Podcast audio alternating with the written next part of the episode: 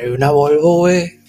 Ches troconas acá, mamalonas, güey. Es 223, güey, de hecho, güey.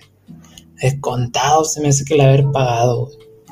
Sí, güey, es como no. Efectivo y todo el pedo, güey. ¿Tú crees que no? Es igual a todos, güey. Es lo mismo. Pinche morena es lo mismo, güey.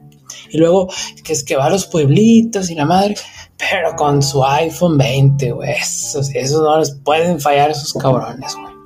Según el pelado, es que es de Iztacalco, Iztapaluca, una madre así, sepa cómo se llama esa madre, güey. Es el alcalde, güey, allá, sí, güey, allá en, en, México, el alcalde, güey, sí, güey.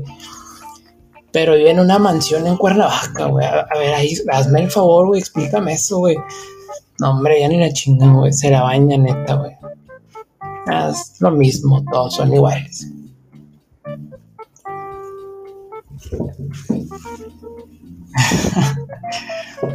Para tocar el tema de la Volvo y del iPhone y de la mansión de Tepoztlán y otras tantas exageraciones al respecto, el día de hoy Nubia, Pavel, un invitado de super lujo y un servidor estaremos charlando acerca de la vida de nuestro charro negro. ¿Dónde nace? ¿Cuál es su formación académica? ¿En dónde comienza su carrera política? Pues bueno, un interesante ejercicio con nuestro invitado. Eh, algunas notas de voz de amigos que han tenido la fortuna de conocerlo de cerca y una que otra sorpresa más los esperan en este nuevo episodio. Pa' adelante, aunque arda a la derecha. Comenzamos.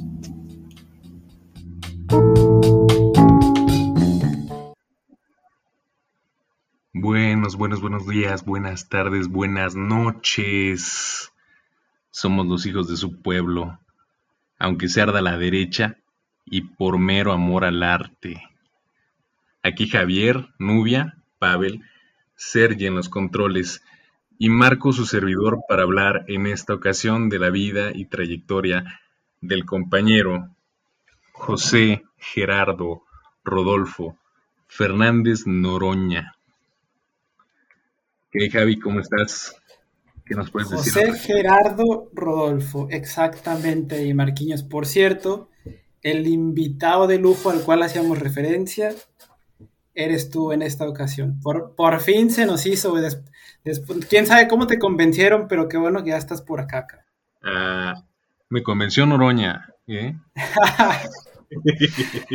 ¿Qué tal, Pavel? ¿Qué tal, Nubia? ¿Cómo están? Buenas tardes, buenos días, buenas noches, lo que sea. ¿Cómo están? Hola, buenas noches, pues un gustazo más, nuevamente con ustedes. Eh, en este caso, pues bueno, intentando sacar en limpio esta parte que normalmente hablan de el compañero Noroña, de que tiene casi casi kinder trunco, que vive en la opulencia. Pero sacarlo en limpio va a estar un poquito... Es fácil, realmente. a ver, Vamos, a, vamos, a, vamos a entrar en, en materia. Eh, hay, cosas que sí son totalmente ciertas e irrefutables. Eh, Gerardo sí lleva más de 30 años con cierta intermitencia viviendo de los recursos públicos. Eso es innegable. Gerardo también tiene una, o sea, actualmente conduce una Volvo, tiene un iPhone y viaja en aviones en clase Premier. O sea, eso no es ninguna mentira. Eh, pero también la gente que lo, que lo ama, lo digo con tono sarcástico, se la pasa diciendo que no tiene ni siquiera la secundaria terminada. ¿Es verdad eso, Pavel? Pues bueno, como estábamos indicando y como bien indicas tú, eh, en un momento específico la situación, no es que el, el, compañero y el camarada Noroña no tenga esa situación, no es que vive en la opulencia y que tenga, como comentas, 30 años ganando el sueldo como si fuera plurinominal desde hace 30 años. En ese sentido es un poquito más complejo. Y en este caso, gracias a la vida y a la religión de cada quien, tenemos a la profesora que nos va a aclarar todo eso. Profesora, buena noche. de profesión, ¿verdad? Ya está, profesora, salí. De la normal, ¿verdad, Nuya? Por supuesto. O sea, de otra manera yo no podría llevarlos a ustedes por este esta linda grabación del día de hoy. ¿Cómo están? Buenas noches. Por el caminito. Un gustazo estar otra vez con ustedes. y bienvenido, Marcos. Muchas gracias por unirte a nuestro equipo. Gracias. Pues sí, o sea, dicen que una mentira repetida mil veces se puede convertir en verdad, pero vengo a desengañar a varios, a romper su corazón. Eh, efectivamente, Fernández Noroña tiene una, tiene una carrera profesionista, es profesionista, y bueno, les voy a contar de rápido eh, su vida antes de su primera, de su primera diputación, ¿sale? Bueno, él nació el 19 de marzo de 1960, fue en una familia de cinco hermanos, él es el mayor, fue criado por su abuela y por su mamá. Eh, vivió en Tlanepantla desde los tres años hasta los 25, estudió sociología en la universidad, en la UAM de Azcapotzalco, formación marxista, bu, o sea, aquí ya se pueden infartar varios. Eh, su, en su vida profesional, de 1983 a 1993, trabajó en el IMSS. Y empezamos en el recorrido político ya formal en 1988, porque fue candidato externo a una diputación por parte del Partido Socialista Mexicano. Y en 1989 entra a ser parte de la fundación del Partido Revolucionario Democrático, del cual pues ya no queda nada de lo que era. Eh, de ahí en más, empezamos con un poquito de los hechos sobresalientes, un poquito, no vamos a ahondar en todo porque no nos alcanza el programa. En 1995 representa a la Asamblea Ciudadana en defensa de los deudores de la banca. Oye, pero antes de, perdóname que te interrumpa con, con esa vehemencia, Nubi, pero entonces, a ver, podemos puntualizar, no nace en una cuna de oro, entonces. O sea, Gerardo la pasa complicado cuando es niño y adolescente, ¿cierto? Pues tiene una vida muy, muy humilde. O sea, no le faltó la comida, pero estaban, este, su presupuesto no era holgado en lo absoluto. o sea, que no fue un vividor desde bebé. O sea, no. me parece increíble, ¿eh? Les voy a romper, les voy a romper su corazón. La verdad es que. es que es, es, estoy impresionado. Yo pensé que, no sé, que, que su primer coche lo tuvo a los cinco años o cosas así. Su primera Volvo, ¿no? Claro. Exacto. No fue el caso, lamento decepcionarlos, no fue el caso de Noroña. Este, tuvo una vida bastante normal, bastante normal. Ha tenido una vida bastante normal. No sé de dónde la gente saca esto que es un vividor y que toda la vida. Y, y aparte, lo chistoso es que del único político que les molesta que viva de su sueldo, eh, del erario, es de él. Yo no veo a nadie criticando que Marcelo o Claudia o Monreal, bueno, Monreal no vamos a hablar. Perdón, yo no he escuchado a nadie que diga algo del porcino este de Cuadri y que llegue y que le diga, yo te pago con mi dinero y órale, boleame los zapatos, decía alguien por ahí, ¿no? ¿Saben de quién más he escuchado que dicen eso? De AMLO. bien chistoso, ¿no? Como que los hijos del pueblo no pueden aspirar a tener un papel sobresaliente en la política porque no lo merecen. Es el mensaje que están dando. Pero bueno, les sigo comentando. Ok. En 1996 eh, encabeza protestas contra Cedillo y es encarcelado durante siete días en Cancún.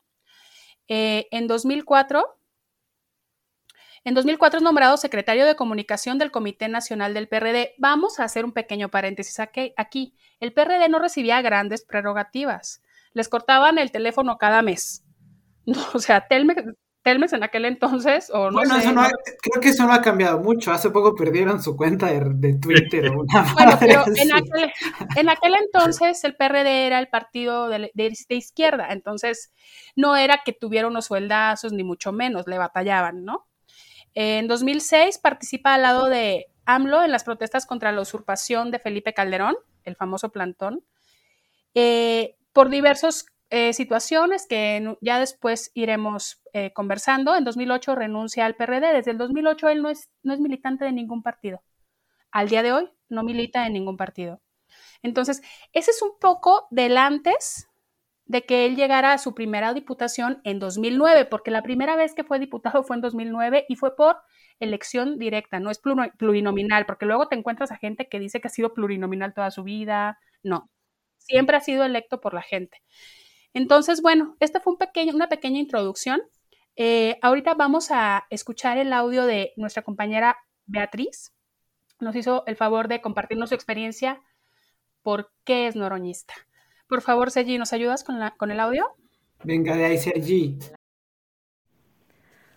Hola, mi nombre es Beatriz, tengo 31 años y les voy a contar cómo me hice noroñista y cómo me enteré de la existencia del diputado eh, Fernández Noroña. Primero que nada, cuando me enteré de su existencia, yo tenía 16 años y habían pasado las elecciones, yo todavía no podía votar. Escuchaba en la radio, en la televisión, mis papás veían la televisión, que López Obrador era un peligro, para México. Tanto lo repetían que, no sé, sonaba como curioso, ¿no? Después, pues pierde las elecciones, más bien se le roban las elecciones, y comenzaron una serie de protestas que también llegaron a Televisa, con Broso, em, López Dóriga, eh, y pasaron unos videos del diputado eh, haciendo protesta protestando contra el fraude, eh, pero protestando de manera pues real, o sea, eh, enfrentándose con, con, otras personas que no lo dejaban pasar a la toma de protesta, este, hablando con un altavoz, o sea, todo, todo esto para mí era como, wow, o sea, hay alguien que de verdad se enoja y que muestra su enojo y que sobre todo que les dice lo que piensa de ellos, ¿no? Sobre los panistas, sobre los periodistas, sobre los diputados de otros partidos, pues. Los que traían este discurso de López Obrador es un peligro para México, ¿no? Entonces, escuchar de esa manera tan franca, tan, tan, tan, tan común y corriente, por así decirlo, de decir las verdades, lo que uno piensa sobre esos diputados, pues yo dije, wow, ¿no? Así súper chavita, no sé, fue, yo creo que de los personajes que me hizo a mí mm, inclinarme por la izquierda. También en esa época, pues yo apenas estaba conociendo mucho de la historia de México, yo no sabía sobre el movimiento del 68, este, estaba, digamos que, formándome políticamente y viviendo pues bajo bajo una ideología conservadora, ¿no? Mis papás. Entonces, pues posteriormente, cuando ya pude votar em, en las elecciones del 2012, pues curiosamente otra vez volvió a protestar el diputado Noroña, ¿no? Ante el triunfo de Enrique Peña Nieto. O sea, yo no esperaba menos. Yo no esperaba menos de él y al contrario, al verlo este, en esta protesta, hasta radical, por así decirlo, pues me sentía identificada. O sea, en, ese, en esa época también fue cuando muchos de nosotros, digo, de mis compañeros de gente de mi edad, pues protestamos, protestamos contra Televisa, nos unimos al movimiento 132, que pues fue pues por así decirlo emocionante y, a muchos nos despertó, nos despertó sobre todo curiosidad política de ver cómo todos los medios, con, el sistema político, con empresarios, todos estaban como en una red de complicidad, ¿no? Eh, en torno a todo esto. Entonces, pues yo no esperaba menos del diputado, este, no le perdí la pista, pero pues no me, tampoco me estaba como tan informada, ¿no? Sobre su trabajo. Eh, después, en 2014 me acuerdo que fue lo de que no quiso pagar el, eh, el precio del Boeing, el IVA, y también se me hizo como otro acto, digo, pues quizás no, no es como que si uno no paga el IVA, o sea, si una sola persona lo hace, a lo mejor no puede representar como un gran cambio, ¿no? Pero el hecho de que esté esa idea, esa semilla de revelarte, de protestar, de decir lo que piensas, para mí, o sea, para mí fue como, wow, genial, ¿no? Si esto se replicara, cambiaríamos totalmente México de un día para otro. Y es por eso, por lo que yo me identifiqué con él. Y bueno, ya hay más, muchos más ejemplos, pero así es como yo lo conocí. Ok, entonces, eh, ese fue un mensajito que nos dejó Betty, ¿cierto? Así es, es una compañera de Twitter que nos hizo favor de pasarnos. Vamos a compartir las arrobas cuando compartamos el, episodio en, en, redes sociales. Es una chava muy linda, muy informada y pues esa fue su experiencia. ¿Qué opinan? Puro noroñista, bien chingón. Para mi gusto, todos los noroñistas somos bien chingones. Por algo somos noroñistas, ¿no? ¿Cómo ven? No, y quiero andar un poquito, ahorita antes de comentar el, en esencia lo, lo, que mencionaba en el mensaje.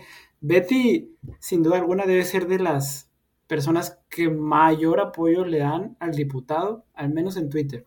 Y no sé si es la número uno, nadie dice nada. Es increíble la manera en la que lo apoya. Por entonces, voz, voz autorizada para, para hablar acerca del diputado, por cierto.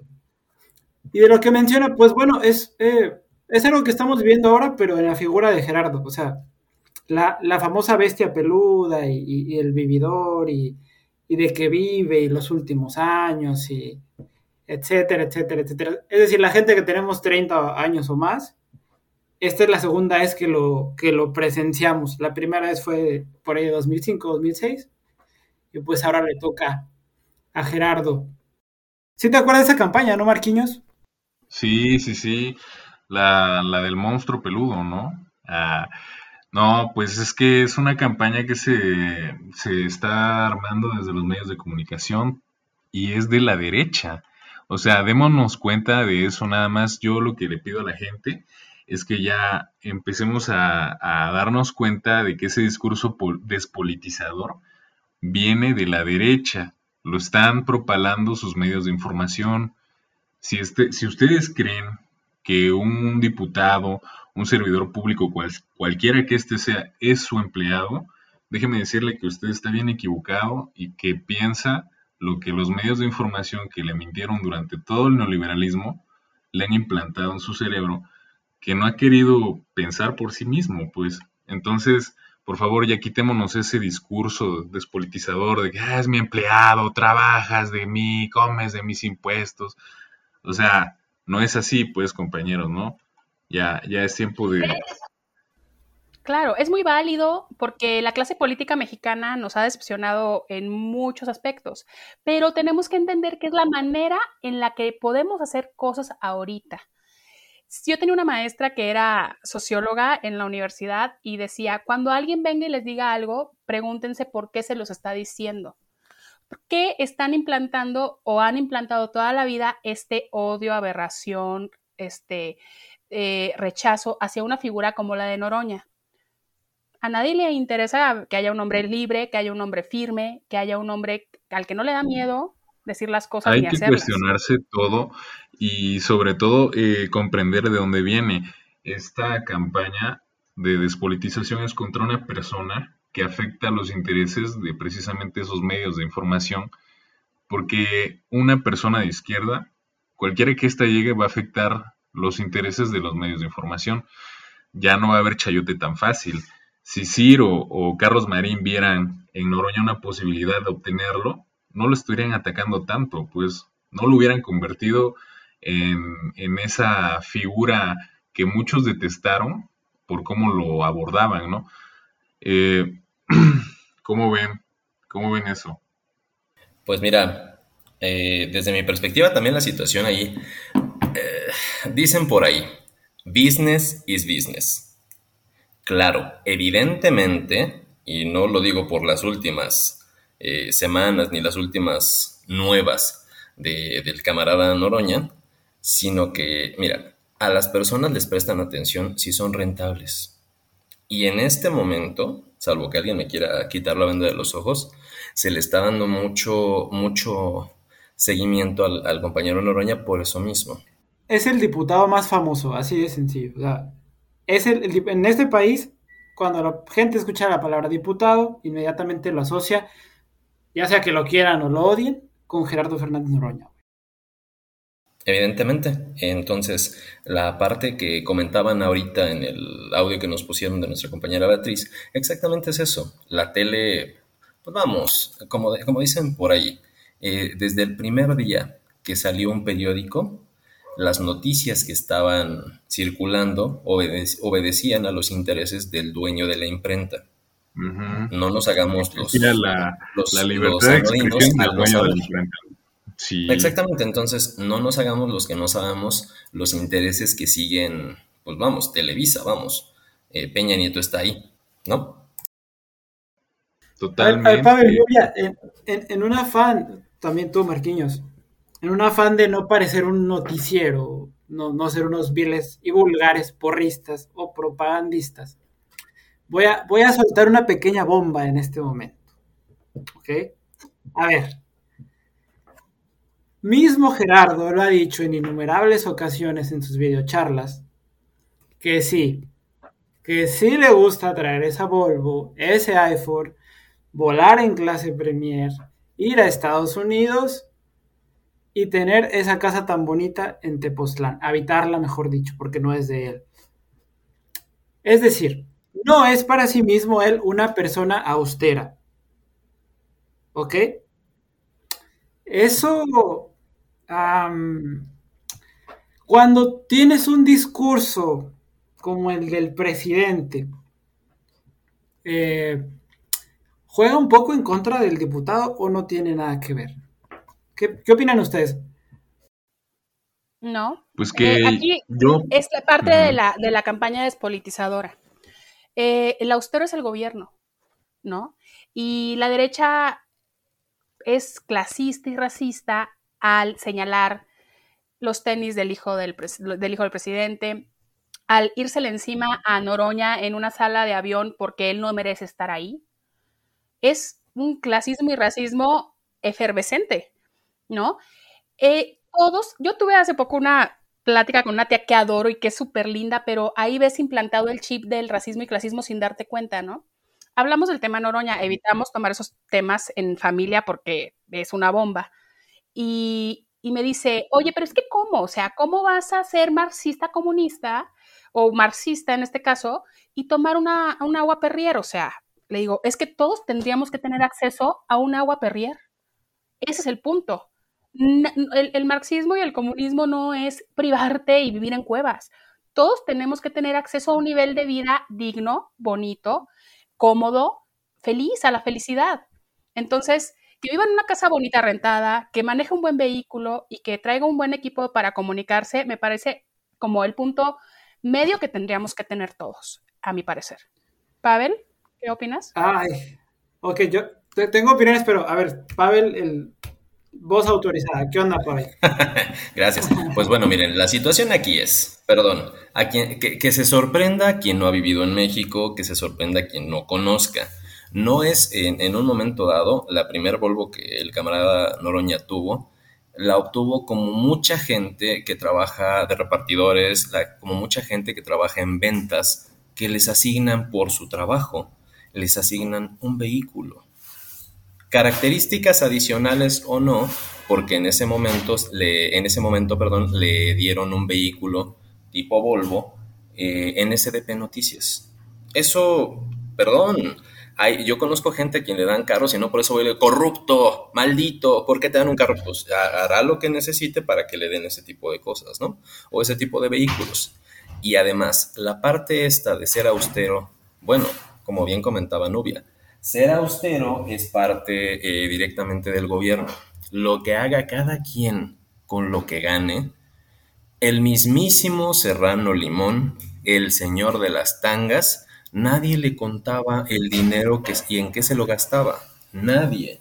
Y en ese sentido, pues es su, es su prerrogativa. Ya después se dieron cuenta que, eh, de que malversaba. Pero en ese sentido, cada quien, puede, cada quien puede hacer lo que desee con su dinero y más cuando se lo ganan tan legítimamente como con su trabajo. Venga, Javi. Sí, eh, el, también algo que no podemos obviar, que no podemos dejar pasar, es que casi todos nosotros crecimos eh, donde en televisión se nos satanizó la riqueza y se nos santificó la pobreza. Pero, pero yo, yo lo que comentaba, no sé qué opinas tú, Marcos, que bueno, eh, el discurso de AMLO sí está muy, muy cargado hacia el lado de la austeridad, sí republicana, pero también personal. Ya después vemos si realmente lo cumple a cabalidad, pero sí es un discurso un poquito contrastante. Eh, ¿Qué opinas al respecto? Pues es que eso ya es personal, ¿no? O sea, eh, es parte del perfil del, de la persona que queremos que esté ahí, ¿no? Queremos que sea una persona austera porque eso refleja su personalidad, es parte de cómo va a ser su gobierno, ¿no? Una persona que es como Alito Moreno, obviamente, que no va a estar para servir a los demás, ¿no? Es para servirse a él mismo a costa de los demás. Exactamente. Pero una persona austera eh, es más fácil que la gente la asocie con una persona que está entregada al, servicio a los demás. Eh, yo pienso que, está bien de cierta forma, pero es un discurso un poco maniqueo, ¿no? Está bien o mal y, como que deja de lado esa... la, la capacidad que tiene la gente de discernimiento para darse cuenta que, que eso es normal en cualquier otra persona, solamente que no se le permite a la gente de izquierda porque piensan que que no, este, no deberían, porque deberían de andar con calzón de manta, ¿no? Por ejemplo, o viajando en... En burro. Es irrelevante cuando, si, los recursos públicos los vas a utilizar para que las personas tengan un verdadero progreso, es irrelevante si te mueves en vicio o en una Volvo, ¿no? Sí. Pero bueno, al final siempre va a haber... Permítanme diferir, compañeros, discúlpenme, pero no es eso es que no se le permite, bien dice el compañero Noroña, a los hijos del pueblo. Si tú conoces a alguien con lana que anda de hippie, pues es su etapa de hippie. Ay, es el niño, qué bonito. Jijiji. Pero cuando alguien que está jodido, como yo, o bueno, como la mayoría, pues no, no, somos de la clase alta, aunque nos duela, ni de lejos clase media, ahí sí está mal visto, muy mal visto, que, ay, ¿cómo quieres? ¿Eres comunista? Eres socialista con una displicencia, con un desconocimiento. Ajá, y, la misma, ¿no? O sea, es que ¿cómo traes un iPhone? Bueno, pues tampoco voy a vivir con mi teléfono de, este, de mi casa. O sea, al final, pues, pues estamos en un siglo que, requiere este, este desarrollo tecnológico. pero perdón, nada más para redondear, si estás jodido, no puedes clamar porque haya esa parte de, repartir. Si tienes lana, ay, pues es que es como hipioso, pero pues a veces el niño así. Sí, a ver, es un discurso bobo, la verdad, ¿no? Ya para que quede claro, es, está bobo estar diciendo eso, ¿no? De, este, ¿cómo, eres de izquierda y traes iPhone? ¿Cómo te atreves? Ay, eres de izquierda y tienes, tienes casa y te vistes. Gente completamente alienada. sí, está, muy, está muy tonto, la verdad se ven mal, compañeros. Si dicen esas cosas es como si hubieran abandonado su, su razón, su capacidad de razonar y dicen cualquier tontería que repiten. No hagan eso, compañeros, la verdad se ve muy mal, ¿eh? Sí dan penita ajena. O sea, vamos acostumbrándonos a un México donde todos tenemos derecho a hacer lo que queramos con el dinero que ganemos trabajando. Así es. Donde cualquier mexicano, morenito, chaparrito, tiene derecho a tener un puesto en un sector público todos, o sea, y no tienen por qué señalarlo y no tienen por qué estar de cuenta chiles, este, viendo en qué restaurantes se meten, o sea, es de gente ignorante, clasista y racista. Así y les voy a meter otra bombita aquí que después vamos a desarrollar en otro programa. Dame un segundo. Hoy vengo muy irreverente. sí, pero espérame tantito. Tú primero, tú primero, tú primero. Ajá. E, esta campañita hecha en televisión y en radio se está eh, evolucionando a una campañita en redes sociales en Twitter. Y lo peor de todo, con compañeros del movimiento, ¿no? Ay, sí, pues si quiere ser candidato, que vaya por el PT. Y si no quiere el PT, pues vamos solos. Total, ¿cuántos votos pueden ser? No tienen idea de lo que están diciendo. Si no tenemos mayoría calificada ahorita es porque no hemos ido juntos en todas las elecciones anteriores. Y luego nadie se hace responsable de los de sus dichos, ¿no? O sea, qué fácil ningunear a un partido que te ha acompañado, que ha acompañado al presidente durante tres eh, intentos para llegar a la presidencia. Entonces, es como ese discurso facilón de y si quieren, y él no, y como sea. O sea, ya también, cuando saquemos una opinión, este, queridas personas, gente que nos esté escuchando, vamos a hacerlo un poquito más humano, más, más, humano, más eh, frío, desde un lugar menos manipulable. Vamos a tratar de ser menos eh, Vamos a ser más razonados, ¿no? Exactamente. Ahora sí, Javi, perdón. Oye, oigan, pero aquí les viene el punto de inflexión del podcast y esto puede generar que se tenga que regrabar el programa. ¿Están listos para escucharme? No lo sé. No, pero dale. Venga, venga. ¿Listo, Pablo? Ok. Yo, Javi, sí veo mal que anden en una Volvo, que tenga un iPhone y que vuele en clase Premier. Yo sí lo veo mal. ¿Quieren saber por qué? A ver, ¿por qué? Sí. A ver, Javi, antes de que te, antes de pues, que te saquemos del pues grupo y de nuestra vida, ¿por qué? ¿Saben por qué está mal? ¿Saben por qué a mí me da coraje? ¿Saben por qué yo creo que está mal? A ver, ¿tú, piensas, tú piensas que está mal porque tu Volvo no, es del color de la de él. No, no, no, no, no. porque mi Volvo está más fea. porque mi Volvo tiene los pinches faros rotos, cabrón. No, ¿quieren saber por qué de verdad creo que está mal? ¿Por qué? Porque debería de ahorrar esa lana para su pinche campaña, güey. Ay, ya. Bueno, Javi, pero ¿en qué se está transportando para ir a hablar a cada pueblito? No, pues no lo sé, pero, o sea, a ver, ya hablándoles en serio, o sea, es una tontería, pero no sé, supongo que no vendría mal, o sea, eh, seguro va a ser tema de otro podcast, pero va a ser una batalla durísima, durísima, o sea, fácil no la, no la tiene, no la tenemos quienes la. Mira, yo creo que... a lo mejor, a, lo mejor Pavel está un poquito más, más adentrado, no, no sé realmente esos vuelos si los pagué él, si esa renta de esa camioneta la pagué él, o, no sé, no sé qué haga con su lana, porque al final es, muy su pedo lo que haga con su lana. Sí. Pero sí lo digo, es como que Sí, güey, o sea, métele dos cámaras a la videocharla, güey, o sea, de, de 4K. Ah.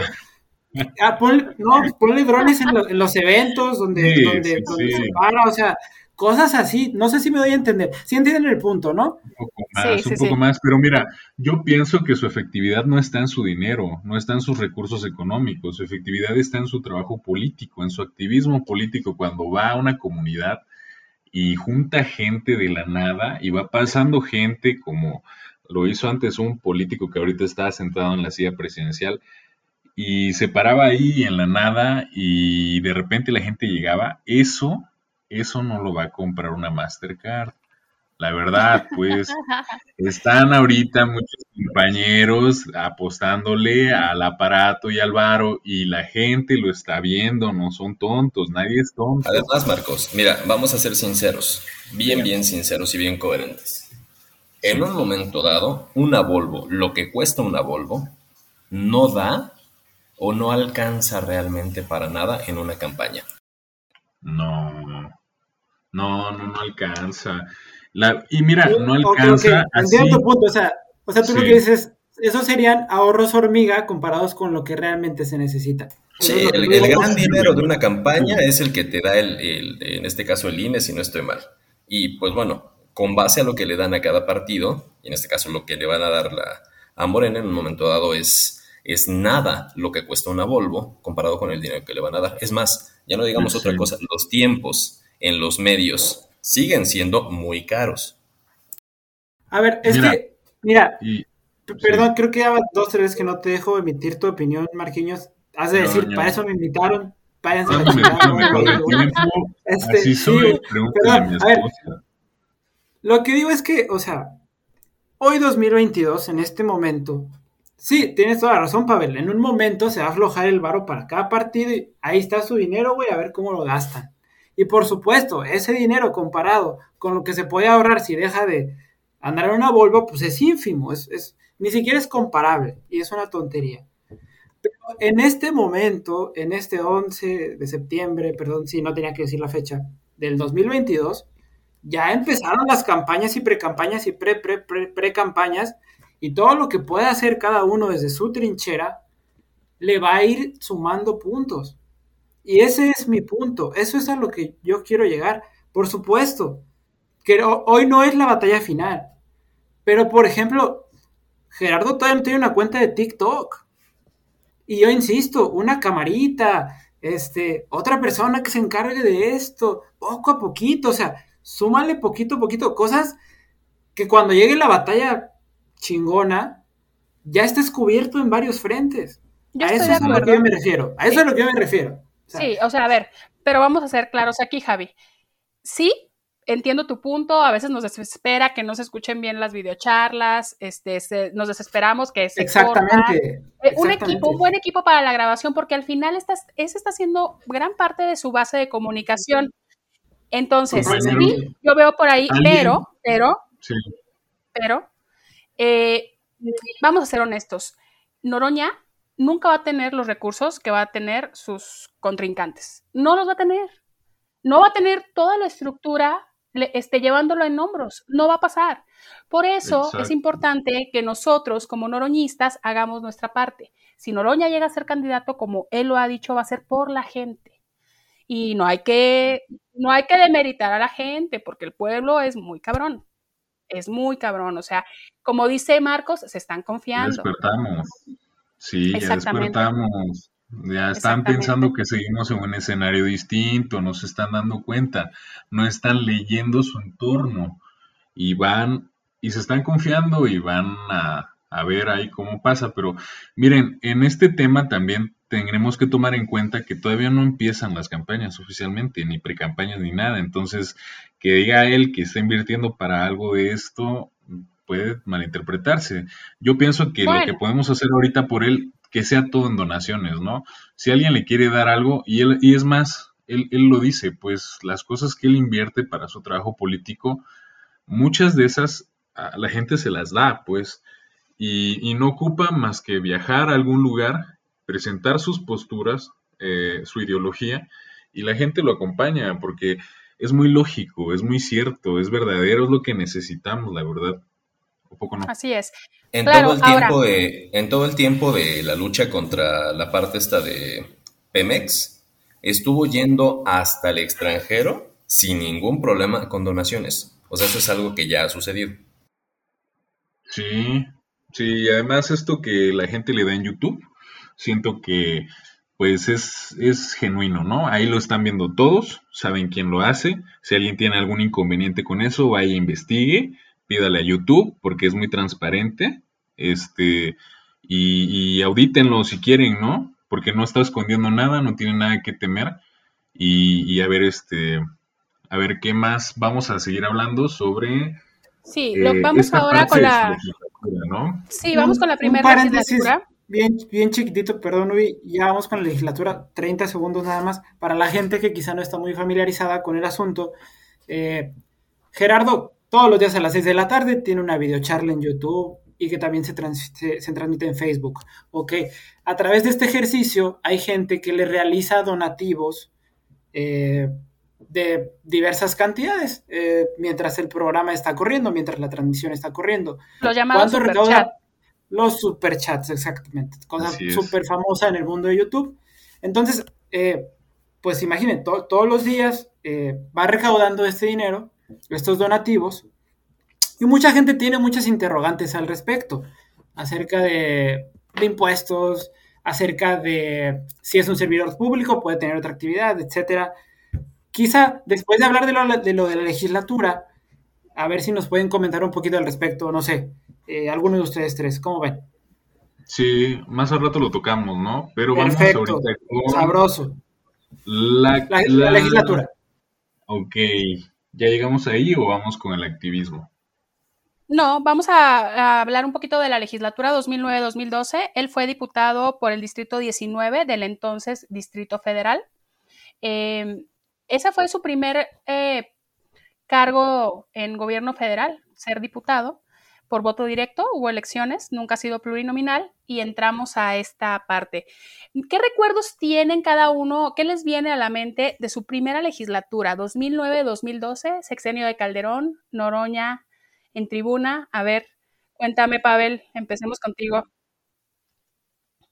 Pues bueno, fue la fue el boom, fue, la, fue el momento en el cual se dio a conocer ya en, en forma Inclusive en aquel momento hacían una comparativa, una, diatriba muy, muy extraña ahí, donde decían que cómo era posible que una persona nada más con licenciatura tuviera ese tipo de, pues de presencia, de imagen, de argumentos fortísimos y más que nada, pues una vehemencia muy, muy, este, tome tu palabra Javi, perdón, una vehemencia enorme al momento de, de pues, pues, de hablar, ¿no? Eh, muy pocas veces hablaban de que es una persona muy culta, muy pocas veces hablaban de ese tipo de cosas y al final pues fue el boom, porque estábamos acostumbrados a que nos vendieran que la política era de mucha flojera, estábamos acostumbrados a que nos dijeran que, que la política era, uy, fuchi, fuchi, o aburrido, guácala. Era lo que llegabas a ver tú en el Canal 5 y te quitaban las caricaturas por poner a los políticos. Guácala, yo quiero ver el, no sé, la caricatura. ver el canal del Congreso era un dolor de, lo voy a dejar en muelas, güey, pero ya. Sí, una, una, patada en la espinilla. Y, en ese momento llega una persona que acapara reflectores, que habla y dice la verdad, nada más. Evidentemente, pues bueno, se tergiversó eh, la campaña negra en contra, pues de toda la gente.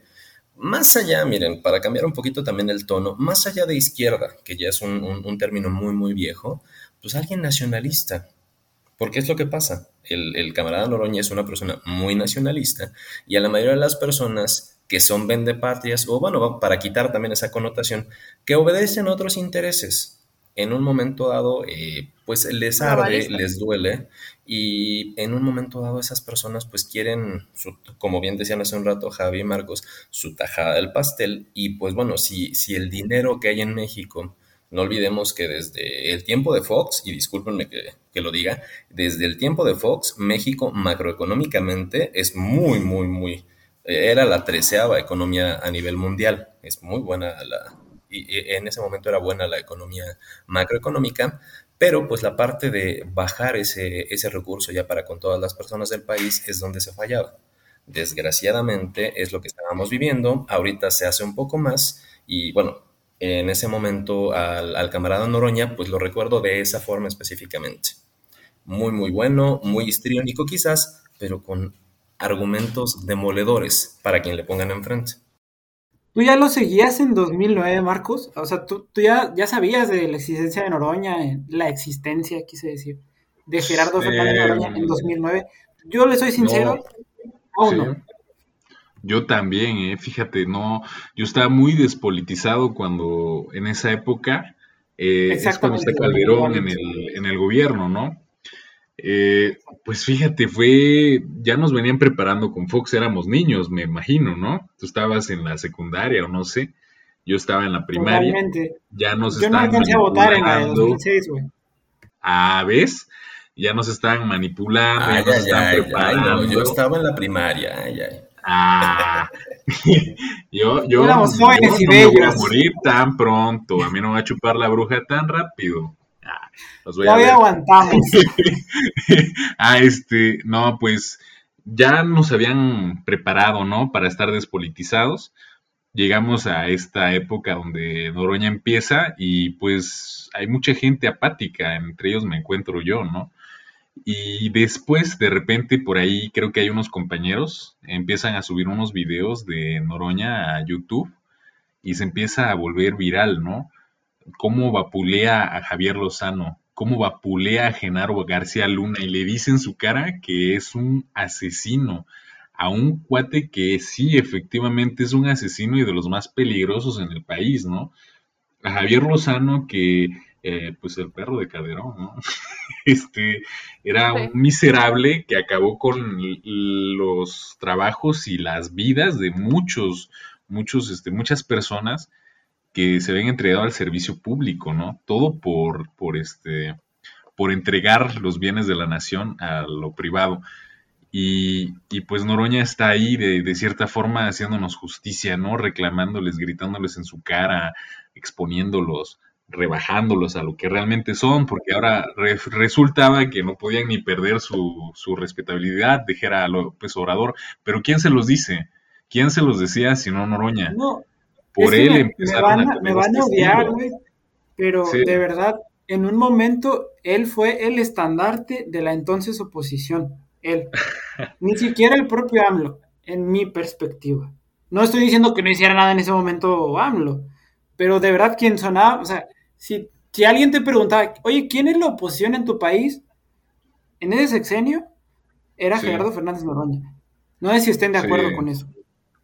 Pues, eh, de cierta forma andaba, también. Andaba recorriendo el país, o sea, andaba haciendo lo suyo, mientras eh, Fernando Noroña y otros compañeros de la legislatura, porque tuvo muy buenos compañeros, este Jaime Cárdenas y Mario Di Constanzo, que bueno, ese ya lo perdimos hace mucho tiempo. Un ya. Sueldo, ¿no? Bueno, ese, un de lo peor. Ese, ese tipo no me lo menciones. Fue una legislatura de hombres en ese momento muy valientes, porque lo hicieron en el sexenio del usurpador más que convirtió a México en una fosa común. Entonces, muy loable su labor. Ajá, 2009-2012. Y bueno, no sé, Javi, si quieras agregar algo. Quiero, ¿Queremos pasar a, al otro tema? A ver. O sea, ¿vamos a regresar a lo de, la, a lo de los superchats o tienen por ahí alguna agenda? No, no, al no. cruce del desierto. Sí. ¿Qué les parece? Eh, sí, termina eh, Noroña en 2009-2012 su legislatura y vienen las elecciones de 2012 donde gana, entre comillas, Enrique Peña Nieto, porque qué guapo, ¿no? Qué porte. qué barbaridad. Entonces, aquí vamos a escuchar un audio de una plática, una videocharla que hizo Noroña en la noche del primero de julio. Por favor, Sergi. ¿Cómo están? Muy buenas noches. Voy a hacer un mensaje importante. Esperemos dos minutos para empezar 11.15, a ver cuántos más se conectan. Uy, estoy asándome, hace mucho calor. Este, llegué corriendo, estaba ya en el War Room de Mancera y pues todo fiesta, ¿no? Todo fiesta, la verdad es que es un sabor agridulce porque por un lado arrasamos en el Distrito Federal, todavía no estoy empezando a comentar, es un poco para dar tiempo a los que van integrándose. Arrasamos en el Distrito Federal, se ganaron todo. Medito Juárez, que lo ha gobernado siempre el PAN, digo solo en el, en el 97 que designó Cuauhtémoc Cárdenas delegados, porque así estaba la ley, lo gobernamos, igual que Miguel Hidalgo, que varias veces no cerca de ganar. Y ahora se ganó todo Miguel Hidalgo, Benito Juárez, Coajimalpa, que se ha gobernado alternativamente con el PAN. Creo que se ganaron, no creo, se ganaron todos los distritos. Me da mucho gusto ver unos tipeos ahí del PAN. El PAN tiene una debacle brutal, no lo quiere nadie ya del DF, se va con todo. Este, pero el DF no es el ah, país. Esta es la noche en la que se consuma el fraude, ¿verdad? Pues no fraude en sí como el de Calderón, pero eh, fue un fraude ya que después comentaremos con tarjetas Monex, una elección comprada por parte del PRI. Así es. Sí.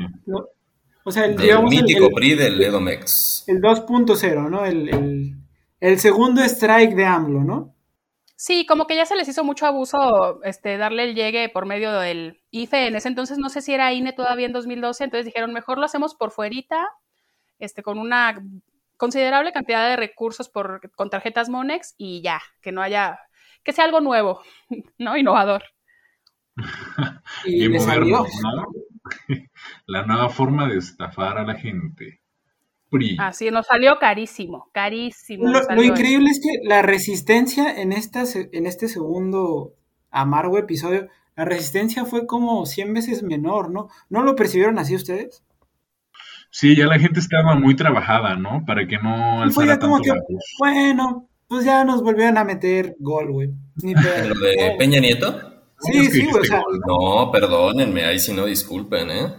Muchas personas pues, estuvimos inclusive antes de que tomara posesión Peña Nieto, antes de que fueran las elecciones, no, no, pero no fue en marchas, en marchas multitudinarias en marchas multitudinarias. Imagínate qué tan complejo estaba el, clima político que inclusive antes de las elecciones ya estábamos muchas personas del movimiento diciendo que iba a haber fraude, diciendo que iban a imponer exactamente al señor este don, que, vamos a ser bien sinceros. Todo el mundo dice que Fox era estúpido y todo el mundo dice que Peña Nieto era hiperimbécil, perdónenme.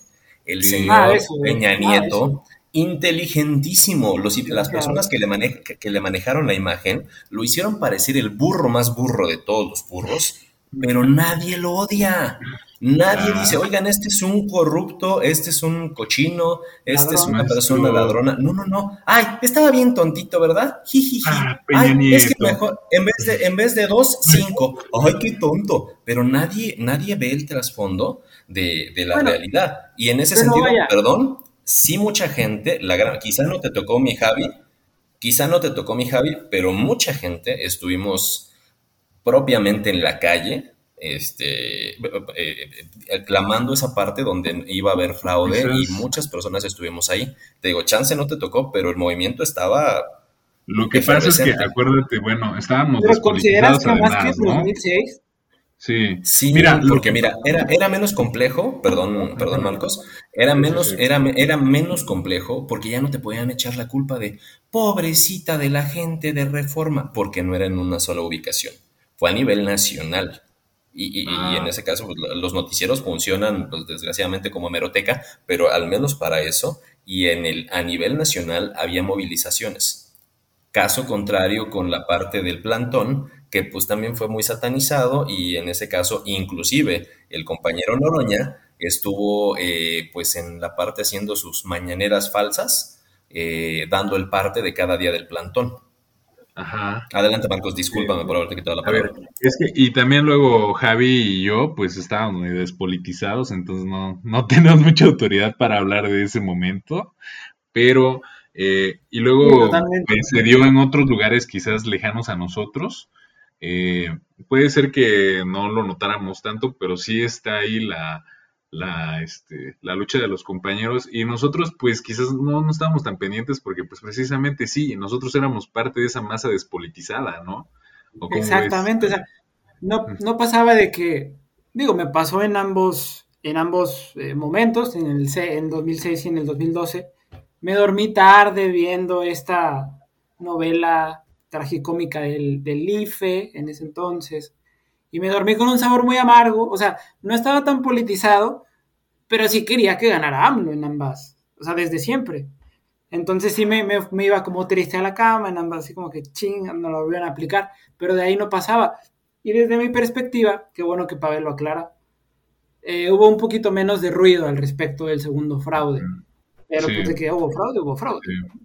Oigan, y después de esto, a ver, Noroña, ¿qué pasa con él, con su legislatura? ¿Cómo? Yo recuerdo mucho este, este video cuando, cuando él termina su legislatura y les dice a todos, oigan, este, qué chingón este fue todo esto, pero no fue personal, ¿no? ¿Qué, qué podemos seguir este, hablando de, de esta parte o, o, seguimos hablando del, del tema de, de cuando nos hacen fraude ahí en el Estado de México? Vamos a terminar de escuchar el audio. En un minuto empiezo y hago el comentario que quiero hacer, porque veo que hay confusión, confusión con lo que comenté, confusión con cómo están las cosas. Este, es una idea lo que yo les voy a dar. Es una idea, cada quien hágase su propio criterio. Yo les agradezco muchísimo, tenemos ya 2.000, es obvio que vamos a romper récord hoy. Habrá interés, falta un minuto para que empecemos y eh, estaré 20 minutos, 25, hay que estar al pendiente, me avisan cuando ya va a entrar el IFE. Estaba a punto de regalar mi televisión hoy y me dijo mi hermano, no hombre, luego la puedes necesitar, ahorita la voy a necesitar para ver qué dice el IFE, aunque ya en un minuto les diré qué, va a decir el IFE, no necesito ser pitonizo para saber qué va a decir el IFE. Eh, un minutito, un minutito. Muy bien lo del DF, muy bien, todo, se ganó, todo es una cosa muy fuerte este, sí, no, espero el PRE, pero no, no, no sean ingenuos, hombre, 11, 15, no sean ingenuos. Hace seis años el, IFE no quiso decir ganador, ¿no? No podían hacer creer a la gente que había ganado. Calderón se tardaron un mes y medio. No estoy volviendo a la misma historia, es importante. Hoy las televisoras desde un principio, inclusive Milenio, todavía estaba dando el IFE el mensaje y ellos ya habían sacado su encuesta violentando eh, el, el marco que se había establecido fue la única que sacó antes encuesta en favor de Peña Nieto. Todas las televisoras dicen que Peña Nieto ganó, con ocho puntos más menos de diferencia. Josefina ya salió a reconocer, Cuadri ya salió a reconocer, se firmó un pacto de civilidad. Está todo para, además son ocho puntos de diferencia formalmente, si el PREV, el recuento, el miércoles es el recuento de, de los distritos, todo lo que quieran. Hoy el IFE va a salir a confirmar lo que las televisoras han dicho. Eso es evidente. Entonces, cuando yo digo que no desesperen, los que iban a mis pláticas recordarán que yo les decía, el primero de julio tenemos una gran oportunidad, pero si no la hacemos valer esa oportunidad, vamos a hacer el cambio en el país, va a ser más difícil. va a ser más doloroso, pero lo vamos a hacer. Empiezo a ver un desánimo brutal. Ah, ya, no, no, no, no, no. Tenemos que generar un poderoso movimiento popular. Dejamos que solo los jóvenes se manifestaran. ¿Y dónde estábamos los demás? ¿Dónde estaba todo el pueblo? Somos 110 millones de mexicanos. Hombre, y nos tienen un puñado de canallas este, imponer sus decisiones. Peña Nieto va a hacer lo mismo que Calderón. Ya dijo que va a rematar el petróleo, van por la reforma laboral, van por la militarización del país mayor, este, van por el remate de toda la riqueza que tenemos, van por liquidar el seguro social, van a seguir ahogando la educación pública. Es evidente que Peña Nieto va a seguir el mismo esquema. Y me temo que en las cámaras de diputados y senadores no tendremos muchas voces. Va a ser una paradoja, una ironía, porque la izquierda va a tener mucho más legisladores que los que vamos a salir, y sin embargo, no creo que vayan a tener. Ojalá me equivoque. Ojalá me equivoque de compañeros y compañeras que hagan valer la voz del pueblo ahí, pero quizás no. Entonces tenemos que hacerlo nosotros. Tenemos que construir un poderoso movimiento popular que resista, que enfrente, que no permita que esas cosas avancen, que lo mantenga a raya y que si empiezan con la corrupción que va a ser, con la represión, con el abuso, con el autoritarismo, presionarlo para que se vaya. O sea, yo cuando les digo de no desesperar, de no desalentarse, es vamos a cambiar este país. O sea, una derrota, si se consuma esta derrota, no es el fin del mundo, ni el fin del país, ni el fin del movimiento. Tenemos que tener la cabeza fría y no desesperar frente a esta situación. Bueno, escuchamos una parte de una videocharla que dio el diputado el primero de julio del 2012. Eh, ya habían dado los eh, resultados de las elecciones. Ganó Enrique Peña Nieto por 7, 8 puntos a Andrés Manuel López Obrador. Y aquí nos dice, pues miren, dirán que Noroña es un fúrico, que nada más sabe gritar, que, que, que no puede no, eh, tener nada a su cargo. Bueno, lo que dijo aquí, todo pasó. Ahogaron el sistema de salud, ahogaron eh, los recursos de México, ahogaron a la educación, todo pasó, o sea, como pitonizo. Todo Tiene boca profeta, ¿no? terriblemente, todo pasó. ¿Qué hubiera pasado si le hubiéramos hecho caso, no? Si la izquierda le hubiera hecho caso y no le hubiera cerrado pues las puertas. ¿No? Bueno, lo mismo que hubiera pasado si le hubieran hecho caso con el juicio político al señor este del INE. Claro, pero como está esta eh, campañita de, ay, no le hagas caso, nada más grita. o sea, los que nos están escuchando, el mensaje que queremos transmitir es, tiene mucho fondo. Eh, el, discurso de Noroña desde siempre ha tenido muchas bases, tiene muchos argumentos y lo peor de todo, le atina. El güey, o sea, le atina a las cosas que dice. No, no, no es por nada, o sea. Eso habla de su tremenda capacidad. Y preparación. Pues Exactamente. Su capacidad de análisis, de su preparación, de su trayectoria. Está curtido. Pues es, que, esto, es un poquito, ajá, esto es un poquito más como la, eh, la parte que llega a comentar en algunas ocasiones el doctor Jalife, que dice, bueno, es que yo no veo el futuro, yo me preparo. Lo mismo con el camarada Noroña, o sea, al final, pues no es que él vea el futuro o como decía él, que, que la hiciera o que fungiera de pitonizo al final él tiene una preparación ahí completa y en ese, bueno, muy, muy abundante, es una persona hiperlectora y en ese sentido además, pues sabe leer muy bien la política interna. Entonces, eh, ¿qué tema nos sigue, Nubia? El, cruce de desierto. lo que él le llama el cruce de desierto. En 2012 deja su legislatura 2009-2012, su primera legislatura como diputado, tres años, en ese entonces no había reelección, y este, vamos a, a, seguir con la, en la lucha, pero sin ningún cargo, sin ninguna estructura, sin nadie, él solo. Y un Ahí no había Volvo y no había vuelos en clase Premier. No, sí compró una Volvo al final de su legislatura pero de su dinero. Creo que fue de su, del bono que les dan al final, de sus ahorros, algo así, tenía una Volvo antes de, Entonces, otra vez fuimos engañados por, por... ¿No traía una Volvo cuando nació? ¿Cómo? Como Carreola, no. Lamento decirles que no. Ah, Caray. que como lo andan dice y dice los estos compañeros de, del colectivo ese chino, pues son compañerísimos esos cuatro. sí, yo pues yo dijera, les Dijera Jalife, no me hagan hablar. Ah. Así es, bueno, pues entonces en, el, en el cruce de desierto no traía ya recursos públicos. Este, él buscó una diputación en 2015 por, parte del PT, representando al PT, pero le quitaron el, registro al PT por, porque no lo querían en las cámaras. O sea, no lo querían en las cámaras. Hicieron lo posible porque él no regresara a las cámaras. Entonces su lucha fue por fuera.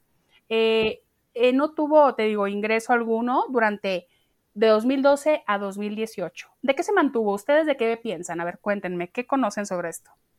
Yo la verdad solo sé que eh, comenzó con la venta de libros. Eso es todo lo que sé al respecto. Y sé que le fue medianamente bien. Digo, el tipo creo que tiene millones de libros. Eh, pero más allá de eso, no sé de qué otra cosa eh, logró sobrepasar esos seis años. Pues yo sé también eso de los libros y sé que le iba bien, ¿eh? porque si sacaba su buena... La verdad, cualquiera quisiera ganar eso en el día.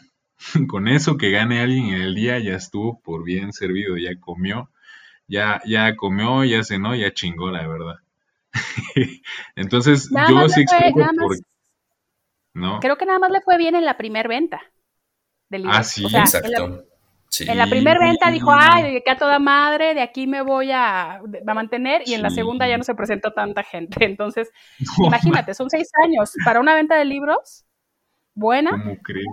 Exacto. Eh, pues realmente de ahí fue donde empezó esa parte de, de la monetización y las personas del PT lo apoyaron muchísimo con donativos, siguió en algunos momentos, eh, hasta donde entiendo y por lo que me acuerdo, eh, bueno, salió de, hasta del país en algunos momentos por la gente que casi casi lo pedía y le decían, mire, ahí le va su boleto y pues para que esté acá y comidas y todo eso. O sea, al final, desde entonces, la solidaridad del movimiento de las personas pues que simpatizan con él, no digo simpatizamos porque pues yo no, doné en ese momento, o bueno, para viajes no doné, pero en ese sentido sí se vio desde ese momento, quizá no como ahora, una solidaridad amplia para él, además de los libros, que sí, como él bien dijo, no era, pues no era negocio, ¿no? Además de lo de SDP, creo que se dio por ahí. Sí, a ver, yo quiero aquí tocar un tema, por favor, si me permiten.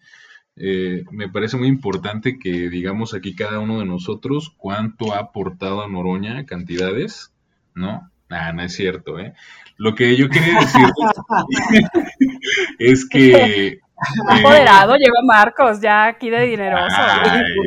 me imaginé el meme ese de Leonardo DiCaprio aventando los billetes. Dije, con este compañerito sí me voy a juntar. A ver, a ver, ¿quién va a presumir, no? ¿Cuánto pues, quieren Donar 50 dólares en el superchat es, es casual, ¿no? Normal. digo, no, no manches.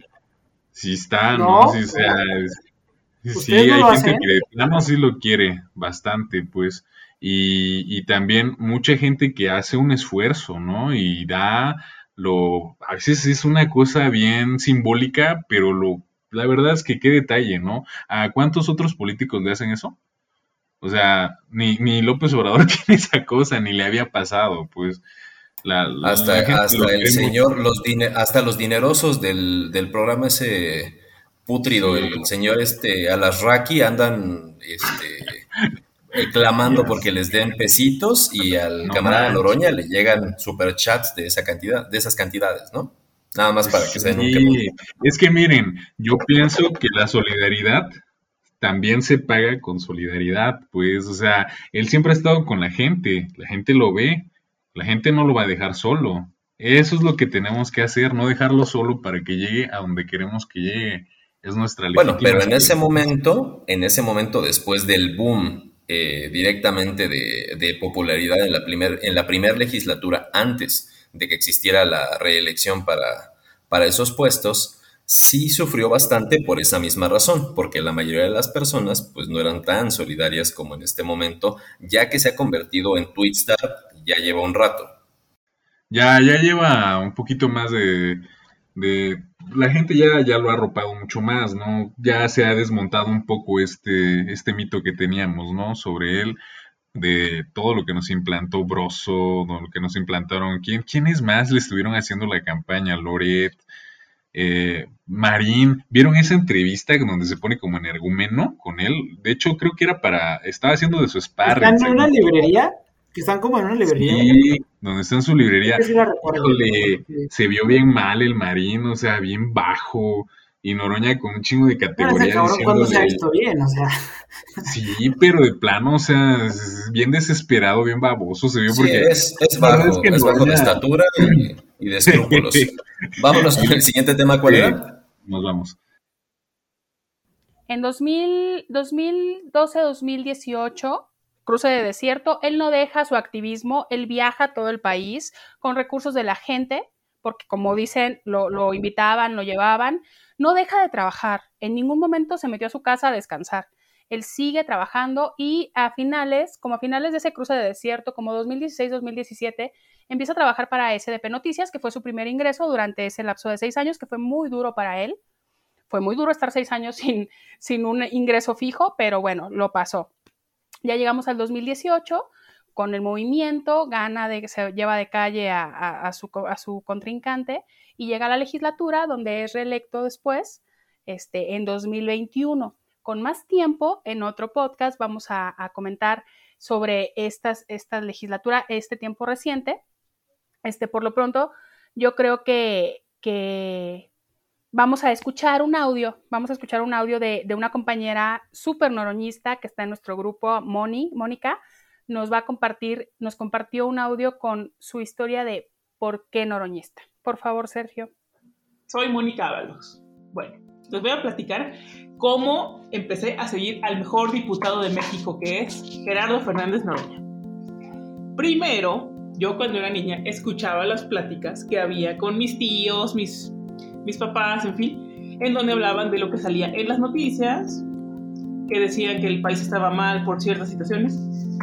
Y pues yo me quedé con esa idea siempre. En 2011, cuando surge con Peña Nieto en la Iberoamericana una manifestación de alumnos, me dio mucho gusto, pero muchísimo gusto, y de ahí surgió el movimiento Yo Soy 132. Yo traté de ayudar en lo que pude, de participar en lo que pude, y mi familia, al contrario, era indiferente, hasta decía, no sé, no, no, no lo apoyaban, porque como que sentían que era peligroso, no sé. Bueno, pues total que yo estaba muy contenta por eso.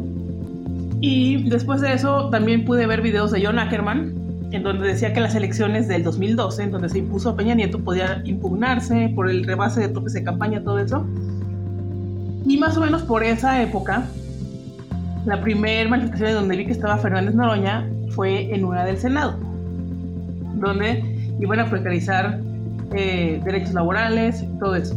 Recuerdo que también estaba un gran actor mexicano que era el Tata. Él siempre estaba en las manifestaciones acompañando. Bueno, pues total que ya después empecé a seguir sus tweetcams, cada lunes eran. Después de tweetcams fueron, creo que Periscope, porque encontré esa nueva herramienta.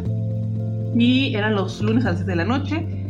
Yo me identifiqué con todo lo que decía en general y dije, mm, no podía creer que alguien fuera tan congruente porque lo que dice, lo hace siempre se ha enfrentado a políticos como Moreno Valle, que una vez no lo dejaban ni entrar al, al Zócalo o, al, al donde es el grito en Puebla.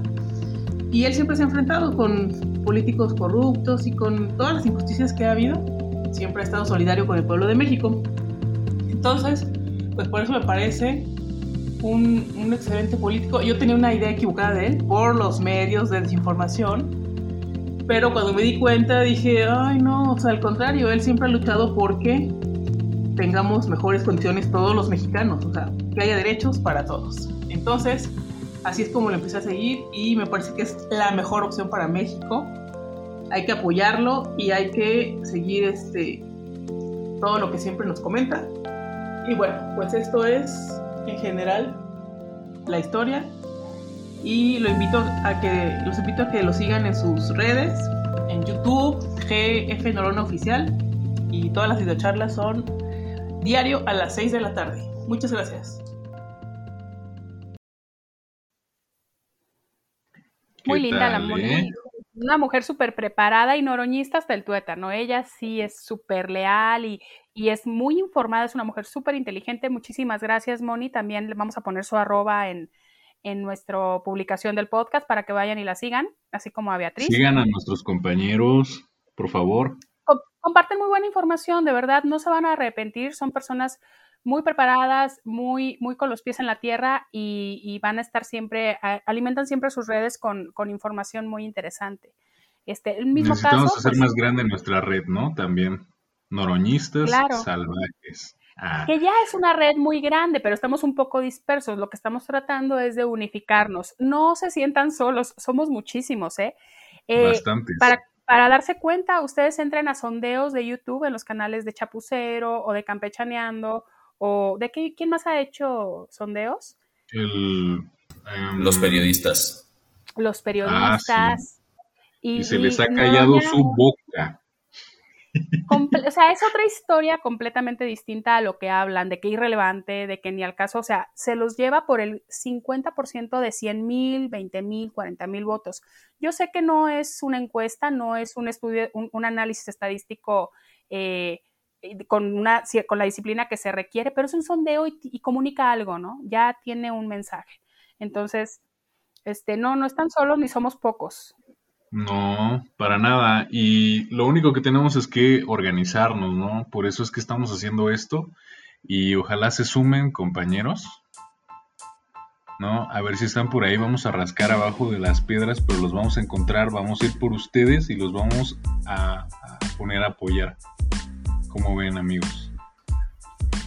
Bueno, pues les agradecemos mucho que nos hayan acompañado en este segundo episodio de este podcast noroñista hecho con mucho cariño, aunque se arda a la derecha. Los invitamos a revisar nuestras redes sociales en la cajita de descripción. Tenemos un grupo de Facebook, también pueden encontrarnos ahí, movimiento.noronista. Nuestro podcast está en podcast.noronista.net. En todas las em, plataformas de podcast, ahí estamos, para que nos apoyen, igual en YouTube con el mismo nombre, aunque se arda a la derecha. Fue un placer estar con ustedes. Nos vemos a la próxima. Compañeros, muchísimas gracias por estar aquí con, este, reunidos compartiendo esta hora de plática. Eh, y Pavel. Muchas gracias por habernos escuchado. Estamos encantados y fascinados con esta nueva experiencia. Viva México, por supuesto. Muchísimas gracias, Marcos, por haber estado con nosotros. Gracias por haberme incluido. Gracias por haberme invitado, por considerarme y, y son chavos bien alivianados, ¿no? Ay, por lo de chavos ya eres mi mejor amigo, muchas gracias.